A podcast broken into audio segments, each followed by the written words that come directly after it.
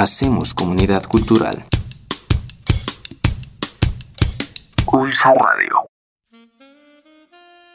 Estamos con el maestro Alberto Zuckerman, escritor y pianista de jazz, uno de los mejores intérpretes que yo conozco, este, quien nos visita hoy en la Universidad La Salle. Eh, Alberto, ¿cuál es la relación que encuentras tú entre la literatura y el jazz, si es que existiera? Alejandro, muchas gracias por invitarme. Eh, bueno, hay una relación a través de algunas novelas, eh, algunos contornos, sobre todo en la literatura norteamericana, Jack Kerouac, por ejemplo, y algunos elementos que están en, libros donde se sugiere o aparece ahí mencionado que se toca jazz o que se escucha jazz o que fueron a un lugar de jazz y, a ese mundo nocturno tan atractivo que es para mí, para algunas o quizá muchas gentes en, determinadas ciudades, ir a un club de jazz es algo, algo que, que, entusiasma, sobre todo a mi generación, no sé, los actuales pues ya van a, otro tipo de... Otro, le llaman el antro, ¿no? ¿Qué, te, ¿Qué, te, inspira a ti para escribir novela? ¿Cuál es tu incursión en la literatura? Bueno, no es tanto una inspiración, sino es una necesidad de sacar algo, alguna experiencia, algo que me está picando, que me está... Eh, inquietando. Inquietando, exactamente. ¿Qué recomiendas tú a los estudiantes de comunicación en cuanto al camino por la buena escritura? Ellos pues van a escribir en, todo cualquier medio en el que trabajen. Pues que lean a, buenos autores, a buenos periodistas. Hay algunos que se dicen periodistas y que no saben ni escribir o que dicen cosas que no, no vale la pena ni perder el tiempo leyéndolas. Pero sí hay gente que sabe escribir, que tiene algo que decir. A esos deben acercarse y a buenos autores, a quien maneje bien el idioma y a quien sepa escribir. Un escritor eh, tiene que leer escritores. ¿Qué escritores recomiendas tú para un estudiante que se esté iniciando en, el bello arte, vicio, eh, afición por la lectura? Bueno, básicamente deben de leer a los buenos autores en, nuestro idioma, los buenos autores en, español, tenemos buenos escritores en México, tenemos buenos escritores en, América del Sur, muy buenos, argentinos, eh, estupendos. Eh, Borges, Bioy Cázares, eh, Vargas Llosa. Vargas Llosa, que es alguien que sabe escribir muy bien.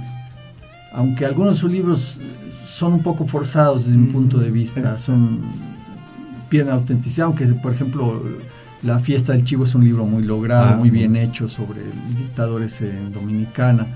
Y autores mexicanos, autores... Rafael Leónidas Trujillo. Sí, exactamente y escritores mexicanos, eh, pues que, tenemos algunos que saben escribir bien, los hemos tenido desde escritores de principios del siglo pasado, Lera Vasconcelos, por ejemplo, es, muy recomendable, y eh, pues Rulfo, que, es una obra breve, pero de una calidad inmensa, ¿no? Inmejorable, ¿no? Eh, ¿Cuál es eh, tu novela? Tú tienes cinco novelas. ¿Cuál es la que más cercana está a ti? ¿Cuál es la que más eh, te apasionó realizar? Pues la que hice con más intensidad fue mi tercera novela, todo acerca de Eda. Fue como una compulsión hacer ese libro. ¿Cuál es la temática? Es la relación hasta cierto punto destructiva, dañina, entre una extranjera y un mexicano. Ah, muy bien.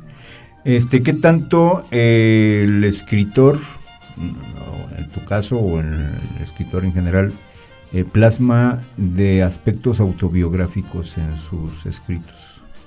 Hay buena parte, yo diría que un 70% de lo que está en, los libros que La vivencia, ¿no? Eh, son vivencias mías. quizá un poco menos en el último libro que es sobre un personaje que conocí a alguien que inspiró este libro y yo no tengo la experiencia de ser alcohólico, es un libro sobre un alcohólico. He tenido algún exceso con el alcohol, pero no he caído por fortuna en las garras del alcoholismo y, es el libro menos autobiográfico que tengo. ¿no? no es de hecho autobiográfico, los demás sí tienen muchos rasgos autobiográficos.